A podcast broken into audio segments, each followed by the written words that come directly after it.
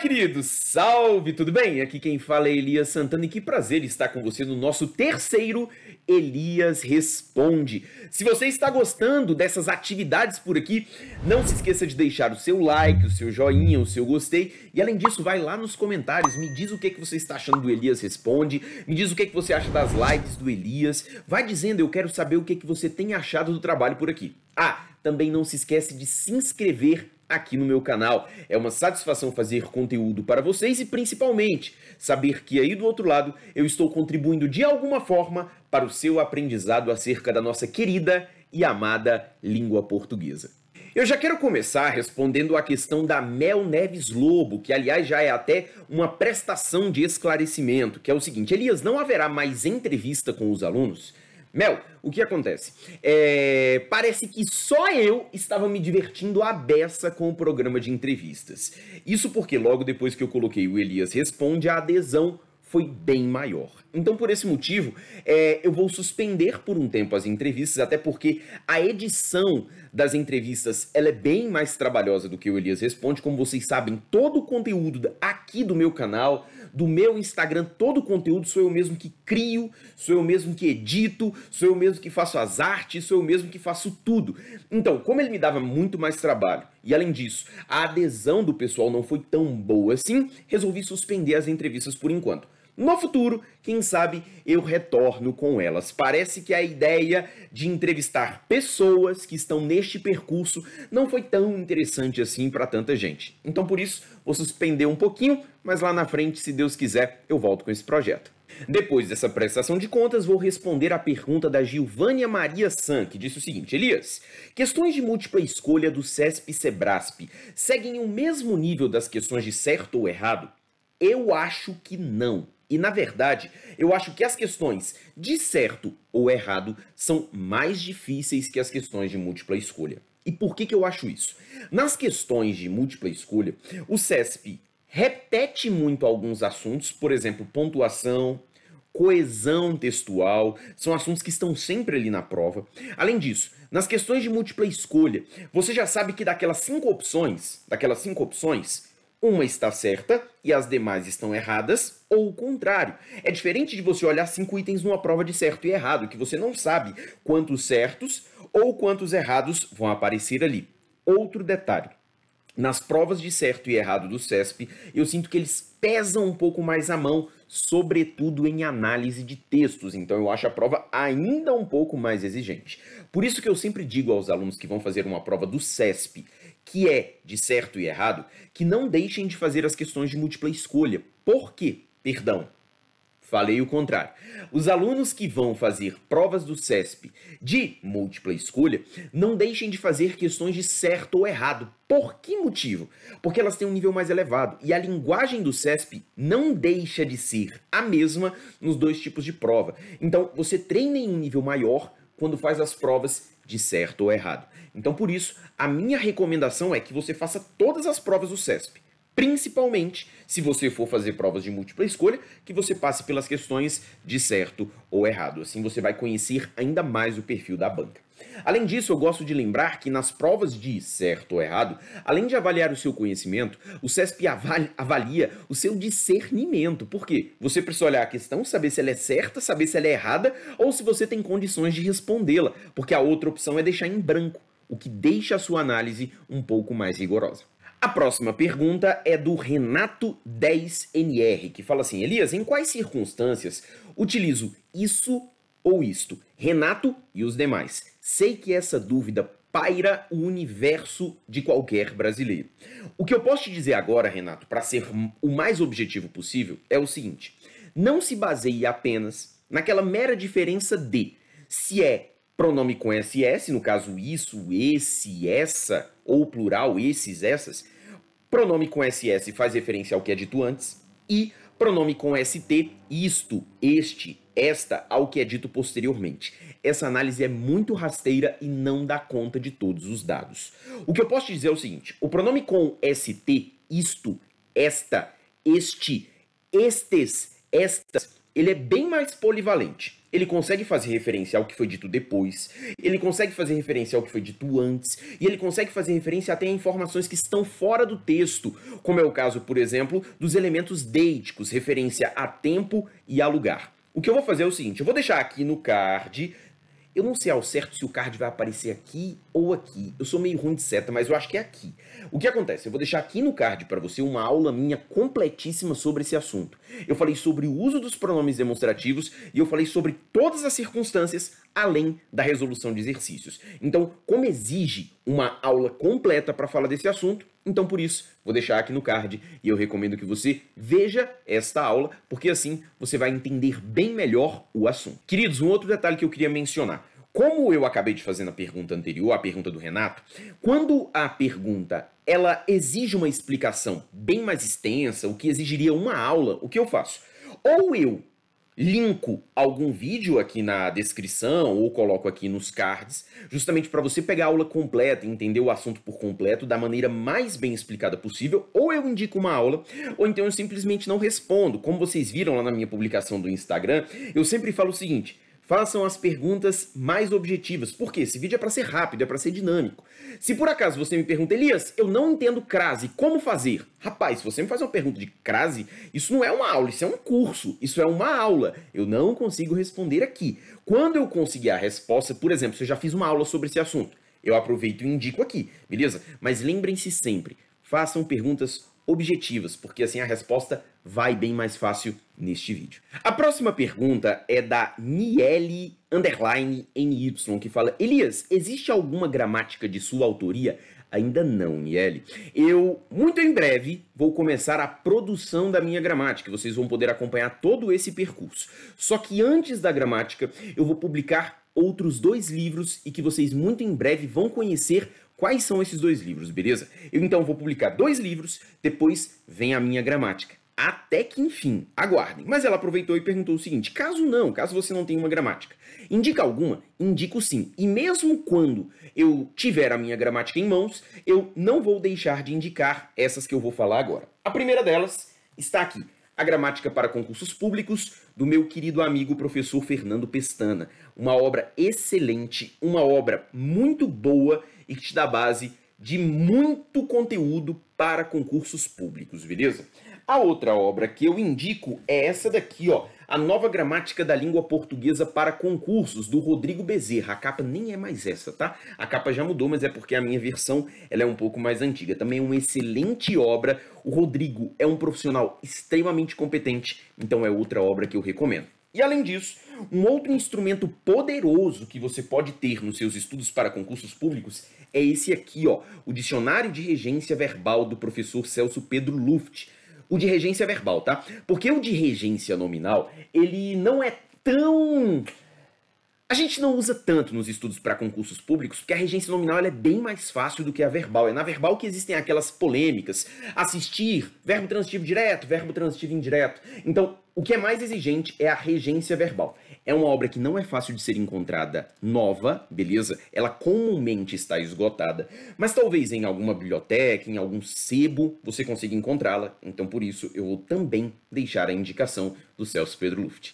Um detalhe, pelo amor de Jesus Cristo, se você for adquirir uma gramática para estudar, adquira uma, beleza? Uma. Quem tem mais de uma gramática em casa é professor de português, beleza? Eu, Elias, tenho gramática para dar com pau e puxar com rodo, mas eu, Elias, trabalho com isso. Se você vai ter a gramática como instrumento de estudos, eu recomendo que você tenha uma gramática. Aproveitando que falei de regência verbal, regência nominal, quero responder a pergunta da Jenny Ferramos84, que fala, Elias, como reforçar regência verbal e regência nominal? Muitos exercícios. Vou falar primeiro da regência nominal. Regência nominal, como eu acabei de falar, ela é bem mais simples, porque não apresenta aquela, aquelas várias formas da regência verbal. A regência nominal ela é bem mais simples. Então, como ela é mais simples, para praticá-la, use exercícios, sobretudo da banca VUNESP. A VUNESP trabalha muito com esse assunto em suas questões e você bate o olho e já percebe que há ou não um erro de regência nominal. É bem mais fácil saber se está certa ou errada uma preposição associada a adjetivos, substantivos ou advérbios. Já no caso da regência verbal, aí sim eu peço para você tomar mais cuidado. No caso da regência verbal, eu falo para você encarar como dois grupos. Existe um grupo menor, bem menor, que é o grupo dos verbos notáveis, aqueles verbos que frequentemente caem em provas e que geram essa confusão em relação à regência verbal, que é o caso do verbo assistir, do verbo aspirar, do verbo preferir, do verbo lembrar, lembrar-se, ajudar, atender. Esses verbos exigem a sua memorização, não há como fugir disso. Então é necessário decorar esses verbos, mas volto a dizer, esse é um grupo pequeno de verbos. Se você for ao meu site profeliasantana.com.br. Na área Downloads, existe um material para você fazer um download que fala sobre essas regências verbais especiais. Baixe o material e o leia várias e várias vezes a fim de que você compreenda cada vez mais esses verbos. Existe ainda um outro grupo enorme de verbos, esse sim é a maior parte dos verbos, que você, ao estudar a regência deles, deve se atentar para a relação entre verbo e complemento. O maior erro das pessoas ao estudar regência verbal, ou melhor, ao estudar transitividade verbal, é querer identificar a transitividade verbal olhando só para o verbo, e isso não é possível.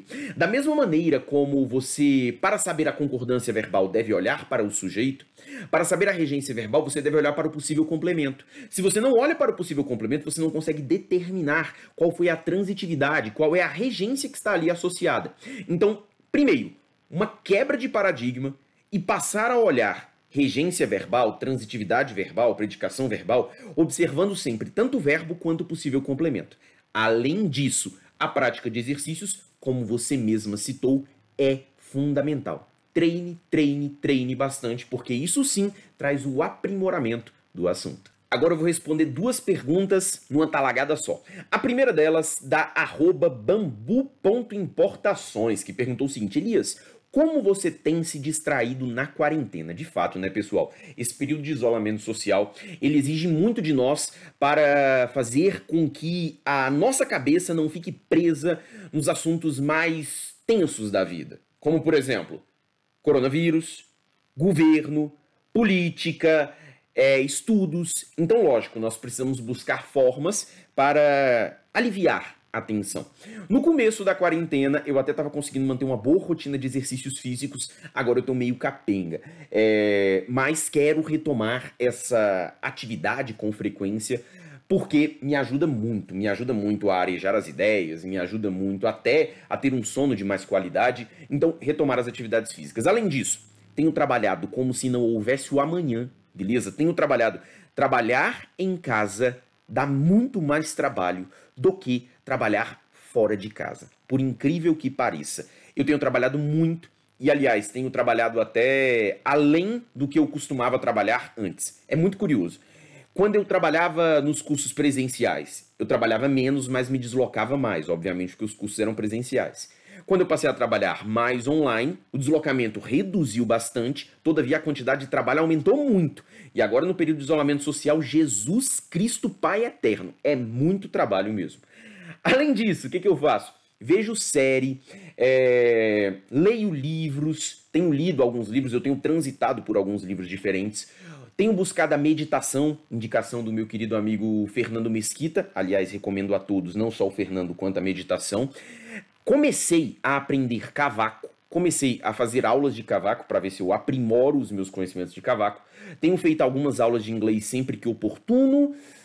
Também, sempre que dá, sempre que é possível, dou uma namoradinha, Lorena vem para cá, eu vou para casa dela, então nós aproveitamos também esse período para ficar juntos, porque tanto eu quanto ela estamos nos cuidando bastante em relação a, ao coronavírus, em relação ao contato com o mundo aí fora. Então, como nós temos tomado bastante cuidado, tem sido possível nos encontrarmos. Ela está trabalhando de casa, assim como eu. Então, isso está ajudando, graças a Deus. Ia ser muito complicado se por acaso é, ela estivesse trabalhando é, presencialmente, não pudesse mais encontrar comigo, aí sim o negócio ia ficar punk, ela me ajuda pra caramba nisso. Também visito meus pais, brinco com os meus sobrinhos, e é isso. É isso que eu faço para me distrair na quarentena. E o Leonardo, 1980, um parceiraço de longa data, perguntou o seguinte: Elias, você tirava os fins de semana ou você tira os fins de semana? O que acontece, Leonardo?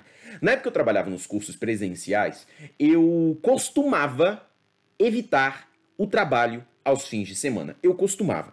E eu fazia isso na marra mesmo, por mais que às vezes houvesse várias aulas, até uma grana forte rolando no fim de semana, eu evitava trabalhar aos fins de semana para não me tornar escravo do trabalho. Até porque se deixar, eu trabalho ininterruptamente muito tempo. E isso não é bom para ninguém, principalmente para mim. Então eu buscava fazer isso. Depois que eu comecei a trabalhar bem mais online, trabalhar com muito mais rigor nas aulas online, aí sim eu passei a trabalhar bem mais aos fins de semana. Aliás, eu não mais tenho tanta restrição ao trabalho nos fins de semana. E durante esse período de isolamento social, eu praticamente tenho trabalhado todos os dias. É muito difícil um dia que eu não trabalhe.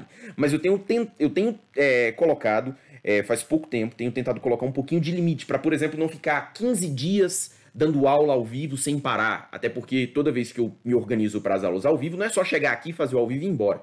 Tem a preparação antes, a montagem do material, a hora que acaba a aula, às vezes tem o feedback dos alunos, eu tento responder. Fora tudo que eu faço no meu canal do YouTube e também as minhas redes sociais, até porque sou eu que faço tudo, tudo, tudo, tudo. Então, por esse motivo, é não tenho tirado muitos fins de semana. Até porque nesse período de isolamento social, para muitas pessoas não tem havido muita diferença entre um dia de semana e um fim de semana. A próxima pergunta é da Sandra Magalhães 63, que falou o seguinte: Elias, como conjugar verbos que expressam fenômenos da natureza, como nevar e chover? Sandra, o que acontece? Esses verbos, eles são perfeitamente conjugáveis. Dá uma olhada nessa imagem aqui. Se você observar, os dicionários trazem a conjugação desses verbos, mas o grande detalhe é você saber o seguinte: quando um verbo que expressa fenômeno da natureza está sendo usado em seu sentido denotativo, na expressão de fenômeno da natureza mesmo, ele é um verbo impessoal, não admite sujeito, logo ele só fica na terceira do singular. Isso nós sabemos. Mas claro, eu poderia usar o verbo chover com um sentido conotativo, com um sentido metafórico. E é por isso que o dicionário registra quais são as outras conjugações de verbos como chover e nevar. É pensando nas suas possibilidades conotativas e não denotativas. A próxima pergunta vem do Williams Teodoro, que falou assim: Elias, como você reage ao ver famosos influenciadores que amassam o português em seus posts? Para responder ao Williams, eu vou fazer uso de um livro muito famoso, não só de língua portuguesa, mas da literatura mundial: a Bíblia. Olha o que está dito na Bíblia, Mateus, capítulo 7, versículo 3. Olha só. Por que olhas a palha. Opa, o microfone tá aqui. Por que, olhas, a palha que está no olho do teu irmão, irmão e não vês a trave que está no teu? Como ousas dizer a teu irmão, deixa-me tirar a palha do teu olho, quando tens uma trave no teu? Hipócrita, tira primeiro a trave de teu olho, e assim verás para tirar a palha do olho do teu irmão. Palavra, Palavra da, salvação, da salvação, glória, glória a, vós, a vós, Senhor. O que acontece? Por que eu li esse versículo bíblico? É ele que eu tomo por base quando eu penso em julgar o português de alguém. Porque o que, que nós temos, queridos? É muito importante você entender qual é a realidade do português do Brasil, sobretudo associada à história do Brasil. A língua portuguesa ela não é difícil só porque ela é difícil. Ela é difícil porque nós temos um problema educacional e nós temos uma história muito recente de língua portuguesa. Só para você ter uma ideia, a NGB, que é a nomenclatura gramatical brasileira, ela não tem 100 anos. Estamos falando de um país com 520 anos de história. Ué, Elias, então como é que as coisas aconteciam sem regra? Exatamente, elas aconteciam sem regra. E durante muitos anos no Brasil, o português não foi a língua oficial. A língua oficial, o, o português só é a língua oficial do Brasil faz uns 200 anos aproximadamente. É pouquíssimo tempo, meus queridos, é pouquíssimo tempo. As dificuldades com a língua portuguesa, elas vão muito além do quesito formação. Elas vão muito além de várias outras circunstâncias. Muitas pessoas estranham isso, mas eu, Elias, não corrijo ninguém, nem mentalmente, a não ser que a pessoa me peça para corrigir. Por exemplo, se o Williams virar para mim e falar, Elias, corrija essa redação aqui para mim, aí sim eu vou corrigir e eu vou analisar os aspectos linguísticos, os aspectos gramaticais. Ou então quando a pessoa manda para mim uma mensagem e fala assim, Elias, eu vou fazer uma tatuagem, preciso de uma correção nessa frase, você pode olhar para mim? Eu olho, na medida do possível, aí sim eu corrijo. Fora isso, não reparo, não corrijo, não faço chacota. E por que que eu faço isso? Porque eu sei que a língua portuguesa ela é muito difícil. E ela é tão, mas tão, mas tão difícil que eu, Elias, trabalhando na área, usando a língua constantemente e procurando conhecer cada vez mais, ainda assim cometo vários e vários equívocos no uso da língua portuguesa. Não é fácil mesmo, sobretudo em nível oral. Então, por esse motivo, o como eu reajo? De maneira alguma. Eu simplesmente não reajo. Aliás, o que eu percebo é, na maioria das pessoas é o seguinte: as pessoas gostam de ver os erros gramaticais dos outros, porque aquilo acaba funcionando como alento para si mesmas. Por exemplo, a pessoa vê uma placa em que está escrito vende-se casas. Meu Deus, que absurdo! Como é que a pessoa tem coragem de escrever uma placa com vende-se casas? Isso é um alento para a própria pessoa, porque ela sabe que o português é muito difícil e ela sabe que ali existe uma partícula passivadora, casas é o sujeito e por isso o correto seria vendem-se casas. Mas às vezes a pessoa, e é o que eu mais vejo na internet, isso sim me impressiona, é o quanto as pessoas têm ânsia para corrigir as outras e, às vezes, na própria tentativa de corrigir, erra. Aí sim eu acho impressionante. Por que, que você está reparando no, no cisco do olho do teu irmão se existe uma trave no seu olho? Nós precisamos ser muito mais misericordiosos em relação aos outros, no que diz respeito à língua portuguesa, e em relação a nós mesmos. É por isso que eu não reparo, eu não corrijo, eu não faço chacota. Não faço isso. Se você, por acaso, é daquelas pessoas que deixa de me mandar uma mensagem porque tem medo de escrever para um professor de língua portuguesa, só te digo uma coisa: tenha medo dos outros, não de mim. Porque eu sei que quando você me manda uma mensagem, você só quer se comunicar comigo e não ser corrigido ou julgado. Fechou? A próxima pergunta é da Campolina Juliana. Elias, terminei suas aulas do GRAM. Muito obrigado e parabéns. Como seguir os estudos para não esquecer o que eu aprendi? Juliana, o grande detalhe agora é o seguinte: comece a fazer estudos em formato de engenharia reversa. Aliás, é, você já poderia, se é que você já não usa a engenharia reversa nos seus estudos, mas depois de ver o curso inteiro, a engenharia reversa é fundamental. O que, que é isso, Elias, engenharia reversa? Em vez de pegar a teoria e depois resolver exercícios, você faz sempre o caminho contrário. Resolva mais questões. Aliás, se você pegar no meu e-book, que está aqui na descrição do vídeo, Como Estudar Português, se você pegar no meu e-book, que é gratuito, é, e observar a, o método mantra, que foi o método que eu, Elias, desenvolvi de estudos de língua portuguesa, você vai observar o seguinte, que chega numa fase do seu estudo que é muito mais vantajoso resolver só questões. E você só volta à teoria em caso de dúvida. E aí, conforme você vai resolvendo questões, você vai mantendo essa matéria viva na sua cabeça. Essa é a ideia. Então você passa a resolver bem mais questões e você só vai retornar à teoria se houver dúvidas acerca de um determinado assunto, beleza? Mas as questões, elas vão te dar exatamente a noção de como você está em cada uma das disciplinas de língua portuguesa. Se mantenha resolvendo questões. Não pare de resolver questões. Organize o seu cronograma para ver o momento de resolução de questões de língua portuguesa. Se o seu rendimento for muito bom, fique somente nas questões. Se o seu rendimento for um pouco mais capenga, tenha a teoria à mão para que você possa recorrer a ela e conseguir sanar as suas dúvidas. Detalhe: na resolução de questões, caso você erre, busque saber o motivo pelo qual você errou e, caso você acerte, busque saber se você acertou pelo motivo certo. Próxima pergunta da Uênia Carla. Elias, tempos e modos verbais caem com frequência no CESP? Depende que acontece? O assunto verbo, ele não é cobrado pelo CESP da maneira como ele é cobrado pela FCC. Na FCC, você tem a necessidade de saber os verbos, dominar a conjugação e até saber de alguns verbos que são um pouco polêmicos. Então, o, estudo do verbo ele é muito mais exigente na banca FCC, por exemplo. No CESP, o que ele cobra é emprego dos tempos e modos verbais. E o que, que emprego? O CESP, inclusive, associa esse assunto à coesão textual e não à morfologia, para você perceber o quanto o CESP não gosta de cobrar de você o reconhecimento dos tempos e modos verbais. O que, que o CESP faz? O CESP gosta de cobrar de você o entendimento semântico do verbo. Se esse verbo expressa uma certeza, se esse verbo expressa uma hipótese, se esse verbo pode ser substituído por outro sem afetar o sentido, o sentido, é isso que o CESP costuma olhar. Se eu posso observar um verbo no presente e nele entender outra coisa que não o presente, por exemplo, eu digo para você, minha mãe viaja amanhã. Esse verbo está no presente, mas ele expressa algo que vai acontecer no futuro. Ou seja, é mais interpretativo, é mais textual. Então você percebe que o assunto verbo no CESP ele é bem mais fácil do que em outras bancas. Mas o que eu gosto de dizer é o seguinte, e eu tenho percebi, eu percebi isso muito fortemente do final do ano passado para este ano. A pessoa que domina bem os verbos, a pessoa que conhece mais os verbos, ela tem facilidade com um assunto que é certo em toda a prova do CESP e que corresponde à metade da prova. Que assunto é esse?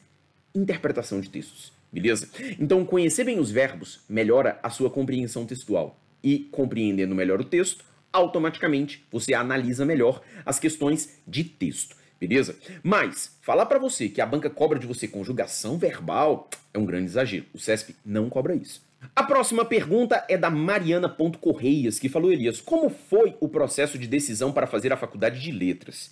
E para escolher a missão de ser professor? Mariana, eu digo para todo mundo que eu escolhi primeiro ser professor e depois que eu escolhi do que, que eu seria professor. Por quê?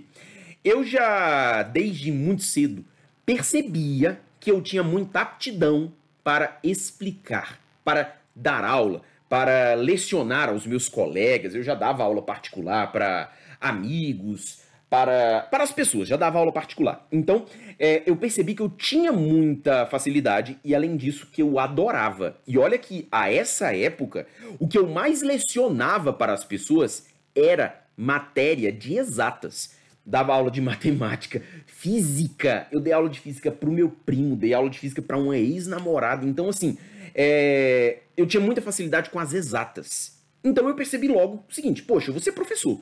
Gostei, gostei da ideia de ser professor. Aí você me pergunta, Elias, então se você dava aula de exatas, até porque o meu rendimento em exatas era sensacional.